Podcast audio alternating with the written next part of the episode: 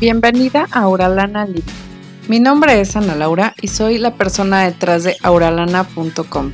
Mi deseo es mostrarte una nueva forma de relacionarte desde el entendimiento mutuo, de forma intencional y en profunda conexión. En este podcast hablaremos sobre tu personalidad, cómo romper con los patrones inconscientes que están saboteando tus relaciones, cómo generar la verdadera conexión con tus hijos y con tu pareja, y cómo reconocer tus emociones, vivir con ellas y hasta ser feliz en el proceso. Si lo que te estoy contando resuena contigo, quédate. Hay mucho por hacer si estás decidida. Comenzamos.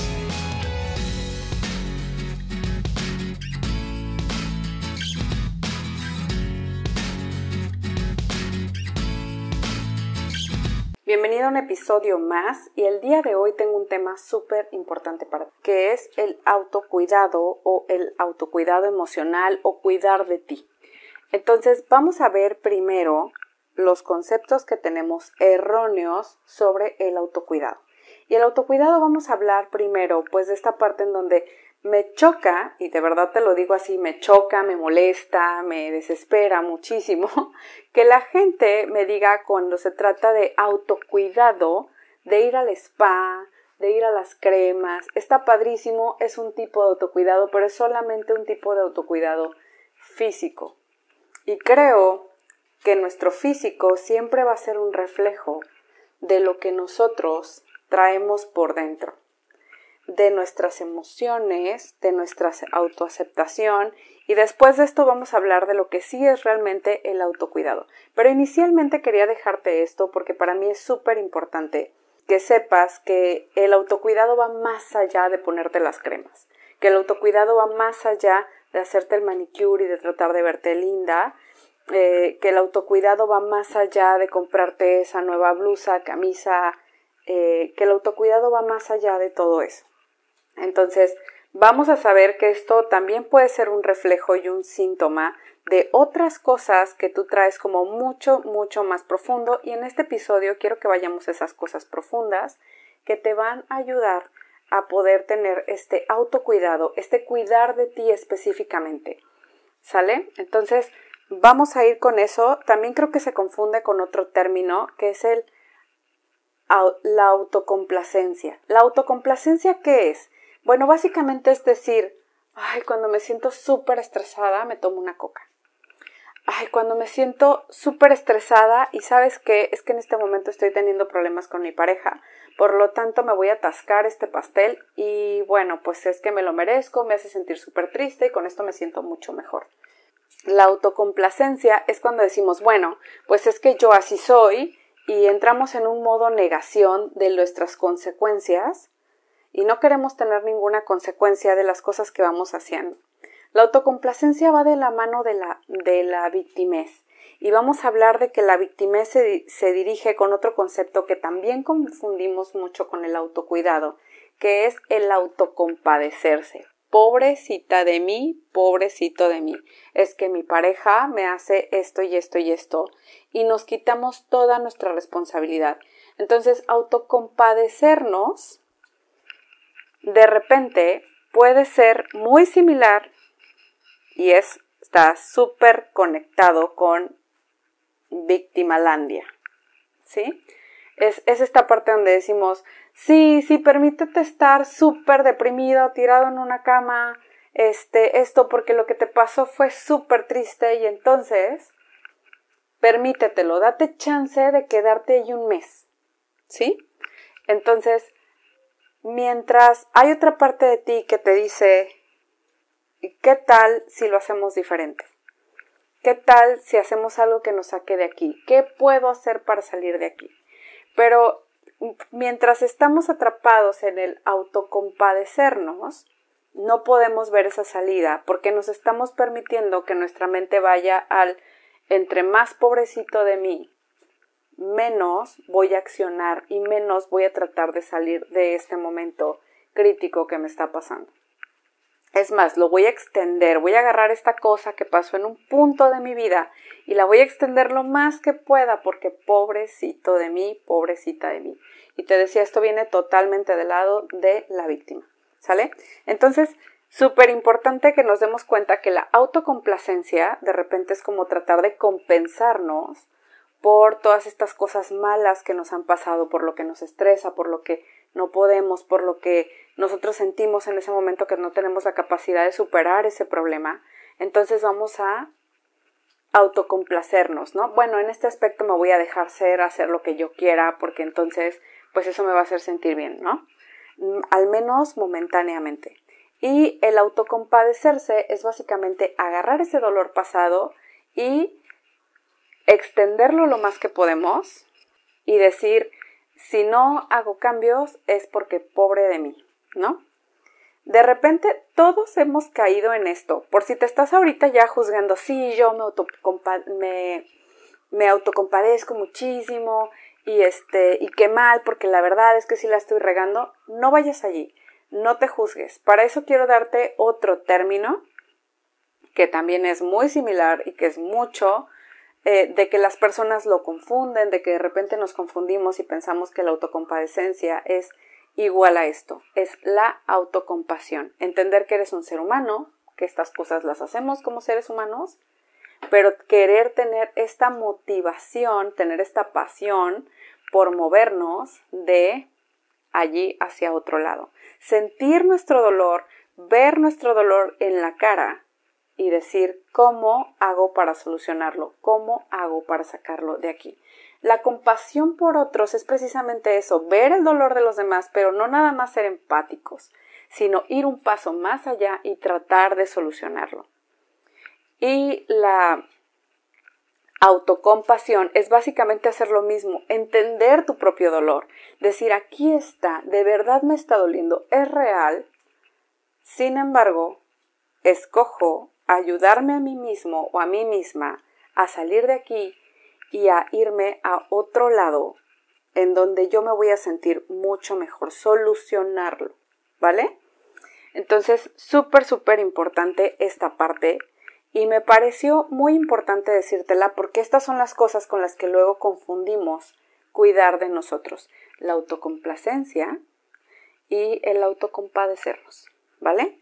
Ok, bueno, ahora sí, vámonos al siguiente término que tal cual es el autocuidado. El autocuidado, ¿qué significa cuidar de ti? ¿Cómo vamos a cuidar de nosotros mismos en el área emocional? ¿Cómo vamos a cuidar de nosotros mismos de una forma mucho más profunda? No quiero irme a esta parte superficial, quiero irme a esta parte más profunda. Yo creo que una de las partes es honrarte, honrarte a ti misma, tenerte este respeto a ti misma o a ti mismo, ¿no? Tenerte este respeto, este respeto por tu persona. ¿Y cómo vas a generar este respeto por tu persona con autoestima? Y no nada más te quiero dejar allí en el término autoestima, aventarlo una vez más, porque todo el mundo te dice, ay, pues eso se soluciona teniendo más autoestima. Y yo, ay, padrísimo. Y luego, yo diría, iría un punto más adelante y te diría que para tener autoestima tienes que llegar al autoconocimiento. ¿Sí? Todos estos auto, auto, auto, ya sé que tal vez estás cansada de escucharlos, pero autoestima va ligada al autoconocimiento. No puedes querer lo que no conoces.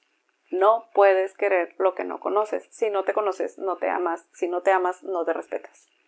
Entonces tenemos que tener esta parte. ¿Cómo logras el autoestima, pues conociéndote mejor, aceptándote con lo bueno y con lo malo. Y yo te diría que más aún aceptando esas partes negativas de ti y diciendo cómo le puedo hacer para aceptarlas, pero al mismo tiempo trabajar en ellas para no quedarme en nada más, ah, pues lo que pasa es que soy una persona eh, con este defecto de carácter y ya punto se acabó mi vida. No, qué es lo que puedes hacer a partir de ahí y tu personalidad por supuesto va a brillar mucho más, ¿sale? Pero es súper importante hablar de esto. Es súper importante que sepamos que tiene mucho que ver cuidar de ti con el amor que te estás destinando a ti mismo, que esa es la base de todo. Y además de esto, quiero decirte que realmente es súper importante para cuidar de ti tener otros elementos por allí. Por ejemplo, yo te diría que uno de estos elementos súper importantes para cuidar de ti es soltar. Soltar tu necesidad de agradar a los demás, soltar tu necesidad de controlar a los demás, soltar tu necesidad de cuidar de otros, está perfecto si eres una mamá y quieres cuidar de tus hijos, está perfecto, pero no cuidar de aquellos de quienes pueden hacer sus propias cosas y sin embargo ahí estamos tratando de controlar sus reacciones, sus vidas, sus emociones.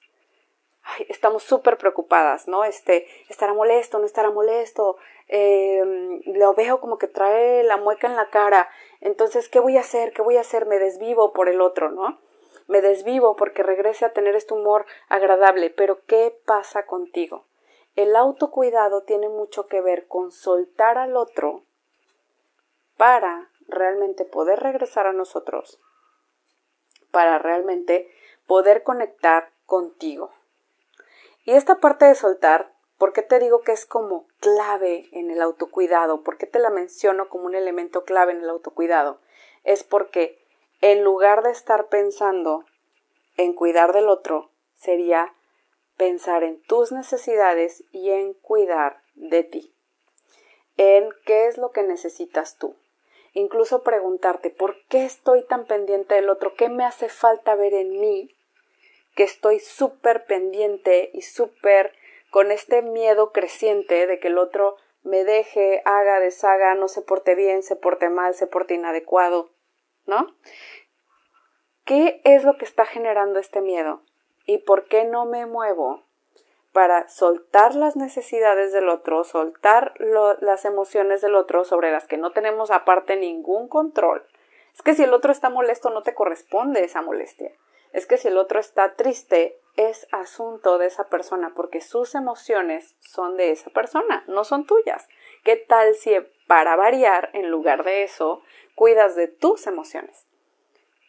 Y la verdad es que esto es súper complejo porque se oye como un, como un asunto muy simple, pero regularmente estamos tan cableados para no hacerlo así, para estar más preocupados por las emociones del otro, para estar más preocupados por las cosas que estamos viendo en el otro, eh, para estarnos reflejando constantemente en los otros, que no nos damos cuenta que realmente es solo eso, es solo un reflejo y que lo que tú tienes como responsabilidad es cuidar de ti. Eh, cuando estuve en el grupo, en el grupo para codependientes, me decían, tu responsabilidad más importante no es cuidarle los enojos a nadie, ni andar viendo si el otro se siente bien, mal, más o menos, si el otro tiene un trabajo o no lo tiene. Tu responsabilidad no es esa. Tu responsabilidad es cuidar de ti. Y yo no lo entendía. Real decía, pero ¿a qué se refieren con cuidar de mí? No, yo cuido de mí, pues yo me cepillo los dientes, me baño, me hago, bla, bla, bla. Sí, soy una mujer independiente. O sea, ¿a qué se refieren con cuidar de mí? Es que suéltalo si el otro está molesto. Son sus emociones. Es que suéltalo si el, el, el otro eh, está haciendo cosas que no debería de hacer. Es que suéltalo y piensa en lo que tú deberías estar haciendo en tu vida y estás tratando de evadir. Por eso puse este tema dentro del mes de la codependencia, porque es súper importante saber que el codependiente y la codependiente siempre están cuidando de alguien más, pero no de sí mismos. ¿Sí? Y no lo hacen solamente los codependientes. Esto del autocuidado, te decía, como sociedad estamos tan cableados para hacerlo de una forma diferente para decir, no, sí, mira, si ves que la amiga la está regando, ve y dile, o sea, ve y dile corriendo que la está regando. Y es como decirte, igual y no está mal que le digas, oye amiga, te estoy viendo así, hay algo en lo que te pueda ayudar, pero no ir y dar nuestra, nuestro consejo no solicitado a alguien más, porque en lo que realmente deberíamos estar muy ocupados es en nuestras vidas, en nuestras propias emociones. Y te puedo decir que si tú dices, es que yo hice enojar a mi marido, y por eso estoy preocupada, porque estoy molesto. Entonces preocúpate más bien por la acción que tú generaste que transgredió los límites de otra persona. Pero no te pongas a preocuparte por la emoción del otro. Piensa en por qué hiciste lo que hiciste, en todo caso. ¿Y el enojo de esta persona de verdad está vinculado a una acción tuya? ¿O no? Porque a veces nos encanta inventarnos estas cosas, nos encanta inventarnos que nosotras tenemos esta responsabilidad. Nos encanta contarnos este cuento de que nosotras tenemos esta responsabilidad sobre las emociones. Pareciera que somos omnipresentes y omnipotentes, que pudiéramos cambiar y mover los botones de la otra persona para que decida esa persona sentirse de tal manera. No es así. Si esta persona está haciendo una traducción de un acto que tú realizaste de forma negativa, tú no puedes saber, incluso pudiste haber estar tratado de hacer, eh, de hacer algo bueno y esta persona le dio una traducción negativa. ¿Qué puedes hacer? Nada. Es su traducción y es su percepción. Y lo más que tú puedes hacer es tratar de decirle lo que tú observas, pero nada más, o la razón objetiva por la que tú lo hiciste, pero nada más, y, y aún así no puedes tú saber cómo va a reaccionar esa persona ante tu percepción, porque las percepciones entonces están siendo diferentes. Pero no sé si me estoy explicando, pero espero que sí. Tú tienes que ocuparte de tus acciones. Si tus acciones son buenas, no tienes por qué preocuparte de que la otra persona tenga una percepción equivocada. Y si la tiene, tal vez le puedes explicar, pero no tienes idea de cómo va a resultar. No tienes idea si va a decir, ah, bueno, tiene razón, entonces, viéndolo de esa manera, estaría padrísimo que reaccionaran así, ¿no? Pero ¿qué tal si no? ¿Qué tal y dicen, no, no, no, no te creo nada, no me importa, tú lo que estás tratando de hacerme es bla, bla, bla? Esa parte ya no te corresponde. Entonces, eso es soltar. Eso básicamente que te estoy explicando ahorita es soltar, decir, ok, no puedo hacer nada porque tú estés molesto, molesta, desconfiado, desconfiada, es tu percepción, está bien, va, yo tengo que cuidar de mis acciones porque eso es lo que realmente es importante para mí. Esa es la parte que realmente yo tengo que ver para mí. Es muy fácil, y esto siempre nos lo decía la madrina Vero del grupo en el que yo estuve, es muy fácil ver dónde se está equivocando el otro. Es mucho más difícil voltearse a ver uno y decir, oh, esto es en lo que yo me estoy equivocando. Es mucho más difícil, es mucho más doloroso aparte y tenemos nuestro mecanismo de negación. Pero si ahorita estás muy preocupada pensando en que tu vecina o tu marido o quien sea está haciendo las cosas mal, entonces pregúntate qué tiene que ver eso contigo. Porque regularmente cuando nos preocupa mucho que el otro esté haciendo X y Y, ya sea que estemos tratando de evadir algo de nosotros mismos, o es un reflejo de algo que nosotros mismos, ese consejo no solicitado que estás queriendo de dar a otra persona, tal vez lo necesitas tú misma. El día de hoy me sorprendí justamente diciéndole a una chica, tú ve y crea estos contenidos, y entre más puedas hacer esto, bla, bla, bla, y me quedé pensando que era un consejo que necesitaba yo, no ella. Ese consejo que yo le estaba dando a esta persona es un consejo que yo necesitaba para mí. Y muchas veces nos pasa esto, nos vemos reflejados en otras personas y les damos estos consejos porque nosotros necesitamos que alguien nos lo diga y ese alguien puede ser tú misma o tú mismo. ¿Sí? Ok, bueno, ya me fui con esto de soltar muchísimo, creo que se entendió. Ahora sí, vamos a pasar a otra parte que es poner límites. Poner límites. Esta parte yo siempre se los he compartido, súper difícil para mí poner límites porque nunca sé dónde está realmente la línea, me cuesta mucho trabajo reconocerlo y bueno, durante muchos, muchos años viví en una codependencia súper profunda y es difícil para un codependiente poner límites, porque siempre juramos que el amor de las personas se va a acabar, se va a acabar si nosotros decimos que no, si nosotros nos negamos, si nosotros decimos que no nos corresponde, si nosotros tenemos alguna de estas, decimos no, es que lo más seguro es que si yo le digo que no a esta persona, esta persona me va a repudiar, no me va a querer, me va a rechazar, me va a abandonar. Y cuesta mucho trabajo de repente tener el suficiente respeto por ti misma o por ti mismo y poner el límite y decir, no importa, la, no importa esta consecuencia, estoy dispuesta a afrontarlo, porque si alguien quiere estar realmente conmigo, si alguien me valora, vas a ver que ese límite es algo necesario para mí. De repente siento que esto es como, ¿qué fue primero, el huevo o la gallina, no? Porque nos pasa esto, nos pasa esto de que dices, ay, bueno, entonces, bueno, ok, primero alimento mi autoestima, pero nuestra autoestima también tiene mucho que ver con lo que le permitimos a los demás. También tiene mucho que ver con este autorrespeto. Y entonces de repente es como de, bueno, entonces primero trabajo mi autoestima o entonces primero trabajo en poner los límites. Entonces, y yo te digo, reconecta contigo. Esa va a ser la primera parte. Reconócete, reconecta contigo, reconoce, ok, estoy molesta. ¿Por qué estoy molesta? Le rasco a mi molestia. No es esto por lo que yo estoy realmente molesta. Incluso te puedo decir eso. Nunca estamos molestos por lo que creemos que estamos molestos. Y el otro día lo escuchaba de la fuente más inesperada, que es una, una persona que me estaba dando un coaching de negocios. Eh, bueno, básicamente estaba viendo uno de sus videos, no es como una coach a la que yo haya contratado. Se llama Diana Zuluaga y es buenísima. Pero me pareció impresionante porque cuando lo dijo, dije, justamente es eso, nunca estás molesta por lo que tú crees que estás molesta. Entonces, esa parte es donde te digo que reconectes contigo, que regreses a ti. Y cuando tú puedes conectar con tus necesidades, con tus emociones, con tus pensamientos que están traduciendo tu percepción, los pensamientos son eso, son traducciones que nosotros hacemos de nuestra percepción. Y entonces decimos, una vez que tú estás bien conectada con esto, que tú te conoces y dices, claro, estoy molesta realmente por X, Y, Z, entonces ya puedes decidir desde ahí qué límites poner. Con esta base súper, súper fuerte, puedes decidir qué límites vas a poner. A partir de allí, a partir de el estar bien segura de lo que necesito es esto, lo que quiero es esto y lo que estoy percibiendo es esto.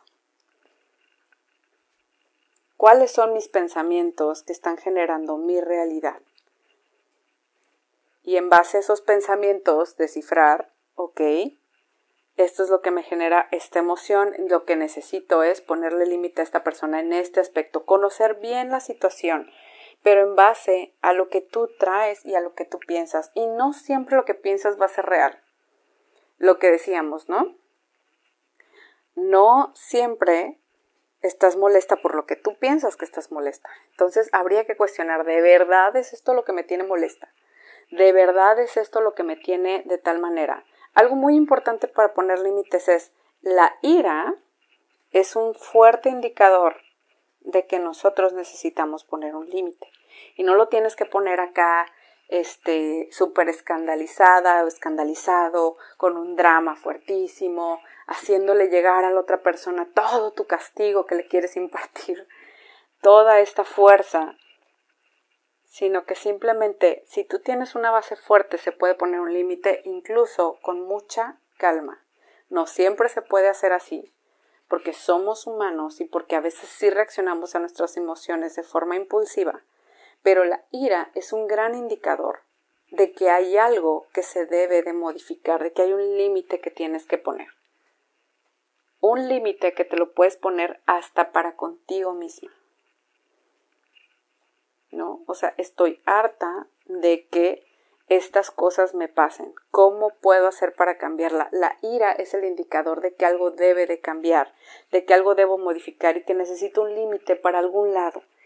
Entonces, bueno, son estas cosas las que tenemos que tener en cuenta realmente para el autocuidado. Poner nuestros límites, soltar a los demás y conocernos a nosotros mismos, que es lo que nos va a traer como consecuencia la autoestima. Estas partes son tan, tan importantes. Y estoy justamente pensando en hacer un, un capítulo completo de esto sobre soltar, sobre el desapego y sobre por qué el apego nos tiene tanto, tanto sufrimiento y al mismo tiempo por qué recurrimos tanto a él. Espero que lo veas próximamente en uno de los capítulos de Auralana Living. Por ahora me voy a despedir, pero espero que tomes en cuenta estos tres, estos tres elementos que son la base desde mi punto de vista para el autocuidado. ¿Sí? Esta reconexión que tienes que tener contigo misma para o contigo mismo para poder cuidar realmente de ti. Te agradezco mucho por habernos escuchado. Taguéame con las cosas que aprendiste. Taguéame para eh, si estás escuchando este episodio. Ahí ponme eh, arroba auralana en Instagram y por ahí nos estaremos viendo. Ok, bueno, te agradezco nuevamente por escuchar. Te mando un abrazo, un beso. Taguéame si lo escuchas. Nos vemos. Gracias por escuchar y te voy a pedir que si este episodio te gustó, lo compartas y nos dejes una valoración positiva en iTunes. No sabes cómo, me ayuda. Además, si quieres recursos gratuitos, están en mi blog auralana.com gratis. Esa es la página donde puedes encontrarte todos los recursos gratuitos que tengo a tu disposición. En el día a día me puedes encontrar en arroba auralana, donde te comparto allí como un poquito más de cómo es realmente vivir esta vida de conciencia y pues otras cosas que son como más personales. Y una vez más te quiero agradecer por ser parte. Hasta pronto.